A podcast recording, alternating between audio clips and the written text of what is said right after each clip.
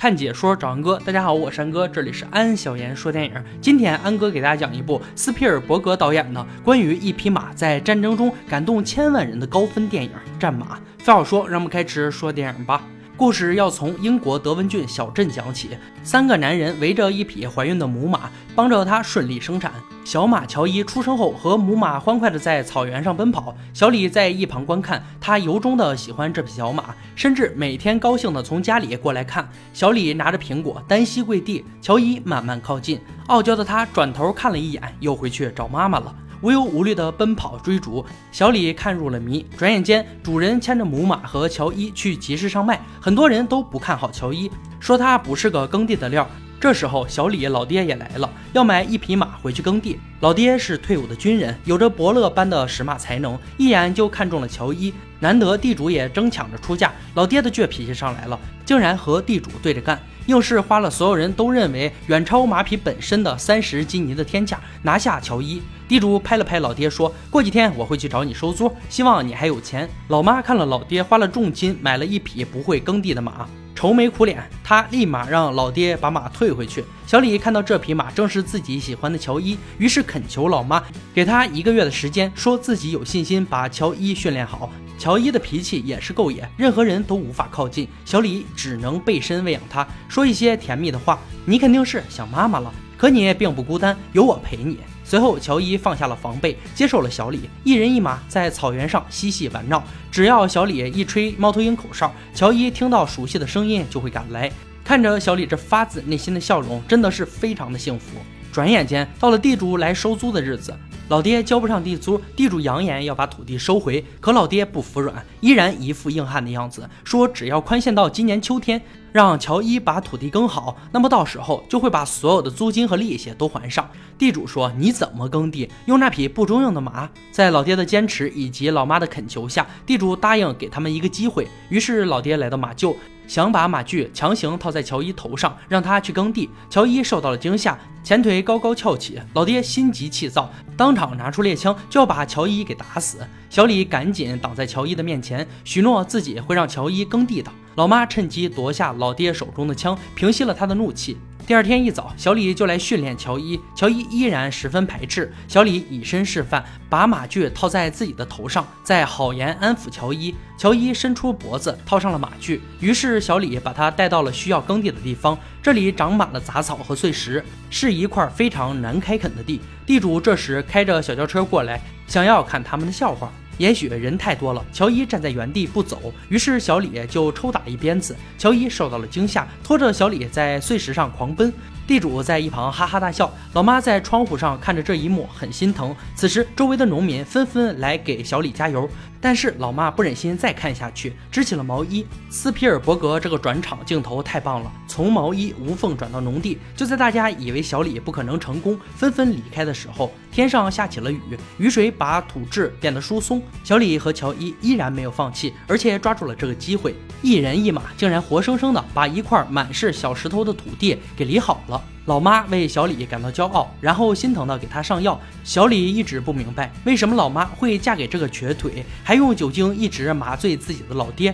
老妈告诉了小李真相，这是你老爹的战斗奖旗，他以前是皇家骑兵队第七营的中士，获得过女王南非奖章以及一块特等军功章。在一次德兰士瓦战役中，你老爹受了伤，腿瘸了，但是他却救了很多其他的战士，从来不为自己的功绩感到自豪。你老爹总做错事，但他从不放弃，这都是为了我们。今天你向人们展示了这一切都值得。小李这一刻似乎理解了老爹。这一天，有个富二代开着豪车，正在泡妹子。妹子笑起来真的是温柔甜美。这时候，小李骑着乔伊出现，引起了妹子的注意。富二代则踩下油门加速，想摆脱小李，没想到小李竟然追了上来。当着妹子的面，小李潇洒地对乔伊说：“让他见识一下咱们是怎么飞的。”可到了一处石头墙，结果乔伊故意不跳过去，反而把小李甩了出去，仿佛在说：“想要用我把妹，门儿都没有。”另一方面，眼看着庄稼就快成熟了，突然来了一场大雨，把之前老爹辛苦种的庄稼全冲烂了。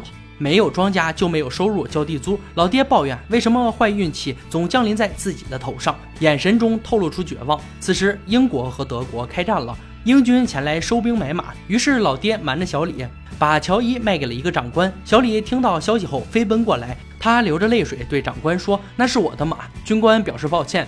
小李看着没有办法，说要跟乔伊一起上战场。军官也是个通情达理之人，对小李说：“你还没有入伍的年龄。”然后脱下军帽，向小李保证：“我会尊重，并且跟你一样爱护这匹好马，让乔伊作为我的坐骑吧。”小李只能答应。分别时，小李把老爹的军旗挂在乔伊的旁边，嘴里还说着：“这不是永别，我的兄弟，总有一天我们会再次相逢。”乔伊被带到了军营，在这里，他认识了另外一匹战马黑刺。两个军官都在说自己的马是最好的。黑刺的主人卷福说。从古至今，所有的战役，无论是滑铁卢还是恩图曼，都在告诉我们一个道理：第一次进攻具有决定性。于是他决定明天来一次冲锋演习。演习开始，拔剑冲锋。乔伊和黑刺远远领先其他战马，黑刺稍微领先。随着军官的鼓励，乔伊追了上来。到最后关头，乔伊发力超过了黑刺，拔得头筹。乔伊和黑刺经过这番较量，有种不打不相识的感觉，成为了好朋友。军官在为乔伊画素描，打算寄给小李看。一九一四年，英军进攻德军第十一师，他们在商讨策略，想趁德军不注意来个奇袭。经过卷福的战前宣言，他们开始发动进攻。德军有人在睡觉，有人在刮胡子，被这突如其来的英军骑兵阵势打乱了手脚。德军纷纷跑向后面的森林，让英军没想到森林里竟然有机关枪的埋伏。军官的眼神瞬间绝望。随着一声枪响，他倒下了，卷福也被包围。德军说：“怎么？你以为我们会在开阔地完全不设防吗？”就此，英军骑兵团全军覆没。乔伊和黑刺被德军抓住。黑刺一看到乔伊，立马跑了过去，确定彼此是否安然无恙。一位爱马的德国士兵问长官要如何处置这些战马。长官表示：“杀掉那些受伤的，剩下的用来拉枪械。”士兵说：“拉沉重的枪械有点可惜。”长官问：“他们会愿意套上马具？”士兵说自己可以试一试，可是黑刺是战马，之前没有套过马具，野性十足的他非常抗拒。这时，一旁的乔伊似乎能通人性，知道这些人是要拯救自己，于是乔伊跑过来，点了下头，主动套上了马具。黑刺也安静地套上了。另一方面，在英国的德文郡小镇，小李收到了军官的来信，里面有军官生前给乔伊的素描以及战死的死讯。小李看到后非常难过，这坚定的眼神似乎下定了什么决心。镜头回到战场，德军今晚要上前线。长官命令艾玛的士兵留下来照顾马。士兵说要把弟弟也留下来一起照顾。长官表示没有那个必要，弟弟才十四岁，这次去前线肯定没命。为了遵守妈妈保护弟弟承诺，于是艾玛的士兵骑着黑刺，牵着乔伊，硬是把弟弟从列兵中拽了出来，当起了逃兵。他们来到了一个农场主的风车房里。弟弟说：“父亲会为我们感到羞耻吗？”哥哥没有后悔自己的选择，说他最终会很高兴，我们可以活下来的。然而不久，长官找到了他们，长官也疼爱他的士兵，想给他台阶下。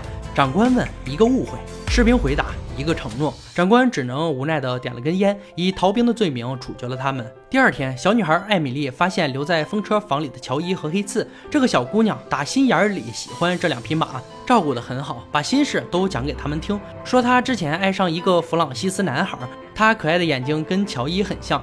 可惜那个男孩喜欢的却是另一个叫做玛丽的女孩，而玛丽的牙齿又跟黑刺很像，真是有趣。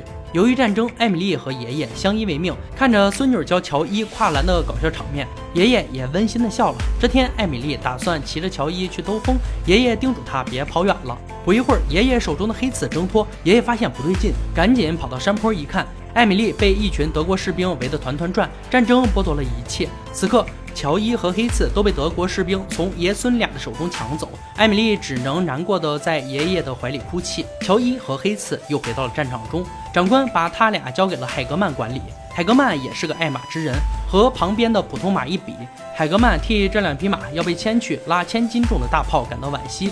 此时，前面的一匹马倒下了，长官掏出枪结束了他的痛苦，然后吩咐海格曼把黑刺牵过来顶替。海格曼求情说：“这是一匹好马，腿受伤了。”如果拉大炮就彻底毁了，长官可不管这么多。就在此时，乔伊挣脱了士兵，主动顶替了拉大炮的位置。乔伊回头看了一眼好兄弟黑刺，眼里满是血丝。这一刻，乔伊简直像个英雄。镜头一转，小李和好朋友安德鲁都加入了英国军队，大家把值钱的东西都放在一起。小李舍不得乔伊的素描，再次拿回来放在怀里。英国和德国打了起来。另一方面，黑刺还是被牵去拉大炮，膝盖都磨破皮了。黑刺一直喘着粗气，走路摇摇晃晃，他精疲力尽地倒下了。乔伊轻声地呼唤黑刺，黑刺挣扎了两下，终于闭上了眼睛。乔伊多么想一直陪在黑刺的身边，然而突然来了一辆坦克，乔伊只能撒开腿，不停地奔跑，跨过夜空的战壕，在炮火纷飞的夜晚，失去方向的狂奔，闯进了无人区，被铁丝网缠绕。乔伊拼命地挣扎，可越挣扎，铁丝网缠绕的越多。乔伊眼睛里恐惧地看着战场。第二天的黎明，英德两军休战的间隙，一个英国士兵发现了乔伊。另一边的德军通过望远镜也发现了，这边的英军用滋滋声呼唤乔伊，那边的德军也用口哨声，大家发现都没效果，因为乔伊被铁丝网给缠住了。这时候，英军小伙一个人举着白旗靠近乔伊，德军也派了一个人拿钳子过来。这一刻，他们暂时放下了敌人的身份，共同拯救了乔伊。两人都很喜欢这匹难得一见的战马，本想单挑干一架，但是考虑到可能会立马引发战争，于是采取抛硬币的方式。英国小伙赢得了胜利。尽管半个小时后他们就要再次战斗，但是两人在此刻相互握手，共祝对方安好。德军小伙离开时，嘴里不停地说：“这是一匹了不起的马。”大家看到这匹化干戈为玉帛的神马，竟然奇迹的在战场中活了下来，纷纷起立表示敬意。英国小伙牵着受伤的乔伊到战后医院，主人小李和后面的乔伊擦肩而过。英军小伙对医生说：“他需要兽医。”医生表示。没有兽医，而且人都救不过来了，还哪有空管马？小李听到人群的骚动，有人跟他说了情况。小李猜测会不会是他的乔伊？英军小伙继续求情，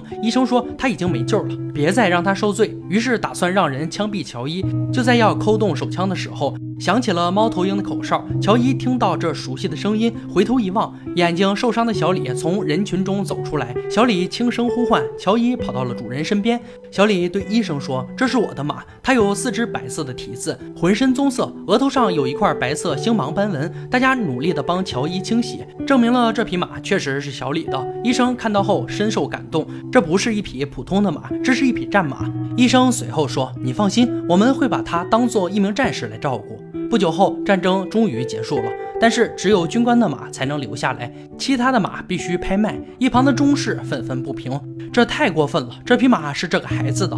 长官说：“这不是我的命令，我也没有办法呀。”小李只能无奈地牵着乔伊去拍卖场，门外围着一群战友，他们凑了全部家当。一共有二十九磅，希望能把乔伊给买回来。小李非常感谢这群好战友。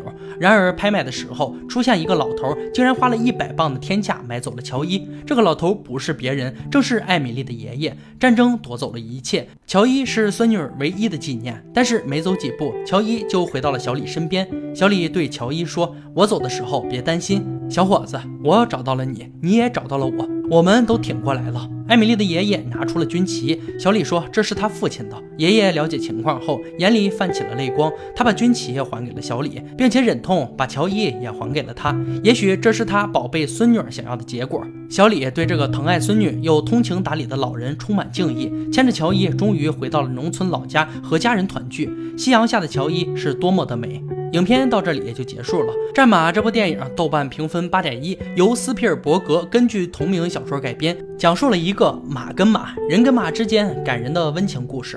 何为战马？下能耕地，上能鼓舞士气，甚至化干戈为玉帛的骏马。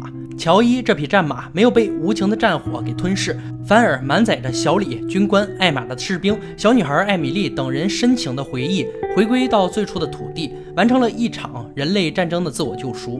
也许这才是真正的战马精神。一匹生来不平凡的马作为主角，贯穿整个故事，以自己的勇气和忠诚感动了生命中遇到的所有人。也正是为了某种信念而活下去的精神，让他坚持到最后。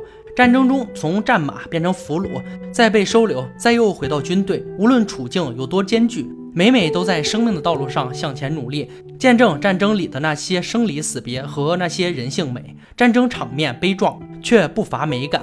无需刻意描写某方的善恶，却能给人一种深刻的教育，那就是战争给人类带来的只有国破家亡。无所谓爱国精神，无所谓种族之分。那些国家的形象，在爱与人性面前，只能算是浮云。